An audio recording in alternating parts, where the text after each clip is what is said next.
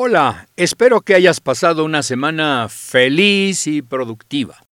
El post de hoy lo hemos intitulado Jorge Vergara, emprendedor audaz.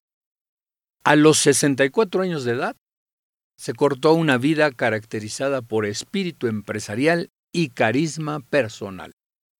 La estela de sus éxitos en vida perdurará a lo largo de muchos años. Es un gran ejemplo para las nuevas generaciones. ¿Cómo empezó? ¿De dónde arrancó Jorge Vergara para convertirse en un gran empresario? ¿Heredó una gran fortuna o es una persona que la creó desde cero? Jorge creció en barrios pobres, pero su inquietud y ambición lo llevaron a poner un puesto de carnitas, un restaurante y luego a vender autos. Él quería sobresalir, ser alguien, tener dinero, vivir de un modo distinto al que había crecido. Acabó yéndose a los Estados Unidos y allí comenzó a vender productos multivitamínicos de Herbalife. Muy pronto, se destacó como uno de sus campeones de ventas. Eso lo llevó a juntarse con otros dos compañeros de dicha empresa y decidieron crear la propia con el nombre Omnitrition. El cambio que Jorge proponía era vender esos productos en forma líquida en vez de pastillas. El éxito de su planteamiento fue inmediato.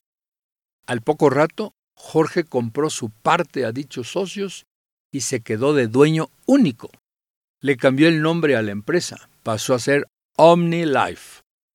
Su faceta de líder emergió de manera sobresaliente. Además de ser un excelente vendedor, resultó ser un gran reclutador y formador de vendedores. La expansión fue muy acelerada. Hoy OmniLife tiene presencia en más de 20 países y realiza ventas cercanas a los 2 mil millones de dólares anuales. Todo ello con más de 150 mil vendedores a quienes motivaba eficazmente. Persigan sus sueños, un día sí y al otro también. Su brinco más espectacular lo dio en octubre de 2002 al comprar las acciones del Club Deportivo Guadalajara, aunque hubo un grupo minoritario del 13% que se negó a vender y que hoy es un crítico fuerte de Jorge Vergara.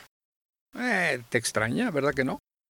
Compró en Costa Rica el equipo deportivo Saprissa y fundó en la Liga de los Estados Unidos el Club Deportivo Chivas USA, con pocos años de funcionamiento. No fue una buena idea, diríamos.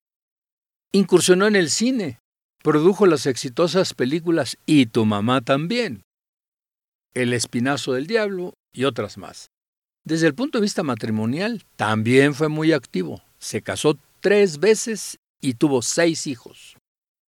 Según Wikipedia, Jorge Vergara siempre mantuvo una visión de crear oportunidades. Afirmaba, en México aún no nos creemos capaces de emprender.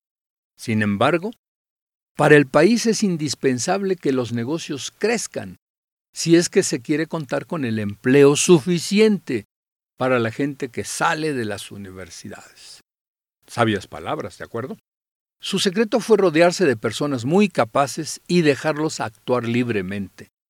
En cine, con Guillermo del Toro, Pedro Almodóvar, Fernando Emke y otros. En Chivas, con grandes directores técnicos.